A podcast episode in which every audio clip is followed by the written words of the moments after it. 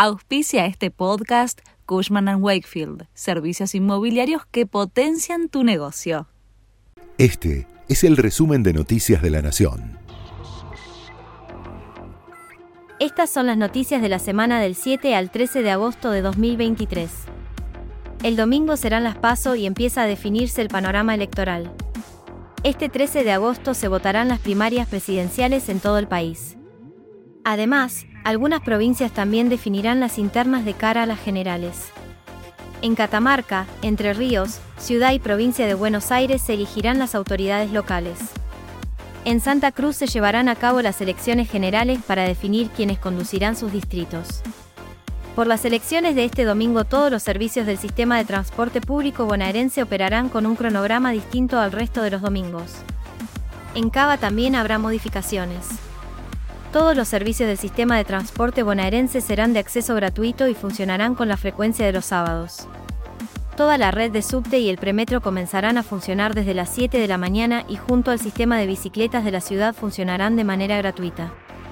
El sistema de estacionamiento medido no estará operativo durante este día. Para consultar dónde te toca votar podés ingresar en www.padrón.gov.ar. Desde las 8 de la mañana del viernes rige la veda electoral. No se pueden hacer actos públicos electorales ni ofrecer o entregar a los electores boletas de sufragio. También está prohibido publicar y difundir encuestas o sondeos preelectorales. Desde el sábado a las 20 y hasta las 21 del domingo se prohíbe la venta de bebidas alcohólicas. Esto comentaba Marcos Chiavi, director nacional electoral, respecto de cuándo se esperan los primeros resultados. En el 21 nosotros nos, nos enfrentamos a un proceso que con la pandemia pensábamos en, una demora importante y demás, y pudimos dar los resultados de las PASO en 10 menos 20. Ahora, ese proceso tenía eh, como mucho tres categorías, como era la provincia de Buenos Aires, y en algunas eh, provincias apenas una categoría para contar. Claro. Ahora tenemos de piso cuatro categorías para contar y en algunos puntos, en algunas provincias importantes, ocho categorías más la, la, problemática de la ciudad. Así que yo me imagino que antes de lo que la dimos en, en el 21 no lo vamos a poder dar. Yo me imagino que vamos a estar rondando más las 10, 10 y media de la noche que las 21 horas. La previa de las pasos estuvo teñida por la violencia. El cierre de la campaña electoral tuvo un final abrupto por tres hechos de inseguridad que golpearon a la sociedad en las últimas horas. Por un lado, Morena Domínguez, una nena de 11 años que fue atacada por dos motochorros cuando se dirigía al colegio en el partido bonaerense de Lanús. Por el hecho fueron identificados y detenidos dos hermanos de 25 y 28 años. Por otro lado, Juan Carlos Cruz, un médico de 52 años, fue asesinado de un balazo en la cabeza por tres delincuentes que le robaron su automóvil cuando llegaba a la casa de su madre, en Morón. Había ido a esa vivienda a dejar un equipo de aire acondicionado. Y ayer un profesor de educación física jubilado fue asesinado durante un intento de robo en Guernica. A todo lo anterior se suma la protesta que terminó con un manifestante muerto de un infarto en el obelisco, y los incidentes gremiales en Constitución. De inmediato, todo el arco político decidió suspender sus actos de cierre de campaña. El próximo aumento para los jubilados será de 23,29%. El haber mínimo a partir de septiembre y hasta noviembre pasará a ser 87.489 pesos. ANSES anunció que abonará a los jubilados de la mínima un bono por los próximos tres meses de 27.000 pesos, por lo que sumará en total 114.460 pesos no se anunciaron adicionales para quienes cobran algo más que la mínima. Así lo informó la titular del ANSES, Fernanda Raberta. 17 millones de personas van a tener un aumento de 23.29% en sus ingresos y además un grupo de estos beneficiarios jubilados y pensionados de hasta una mínima van a recibir un refuerzo de 27 mil pesos durante los próximos tres meses, quiere decir 27 mil pesos en septiembre, 27 mil en octubre y 27 mil en noviembre. Esto va a hacer que ningún argentino y argentina que esté jubilado o pensionado con un haber mínimo cobre menos de 114 mil 460 pesos. El dólar cerró la semana con tendencia al alza y crece la incertidumbre de cómo reaccionará tras las pasos.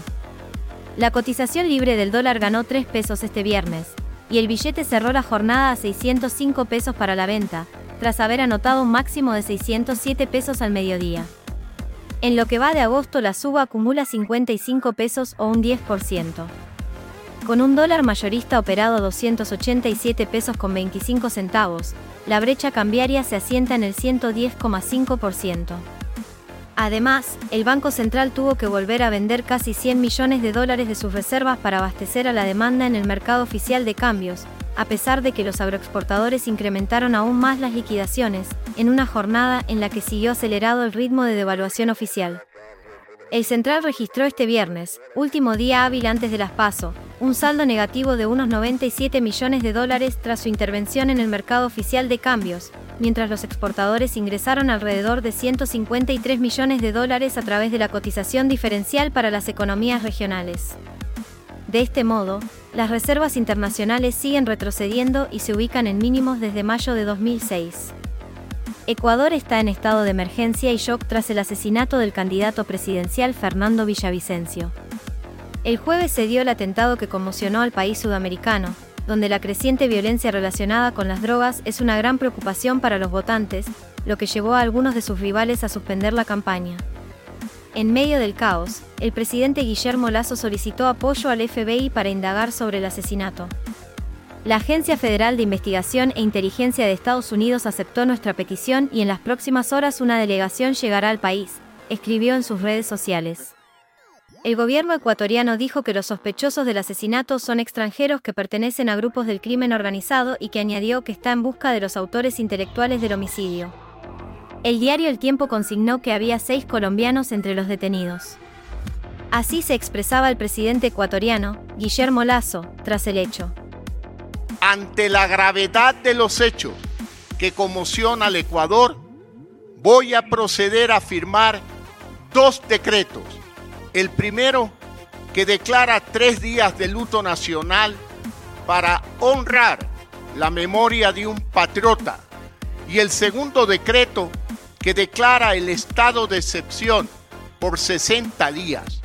Las Fuerzas Armadas, a partir de este momento, se movilizan en todo el territorio nacional para garantizar la seguridad de los ciudadanos, que ante la pérdida de un demócrata y un luchador, las elecciones no se suspenden. Es un crimen político y no dudamos que este asesinato sea un intento de sabotear el proceso electoral. Esta noche Luis Miguel retoma su seguidilla de shows.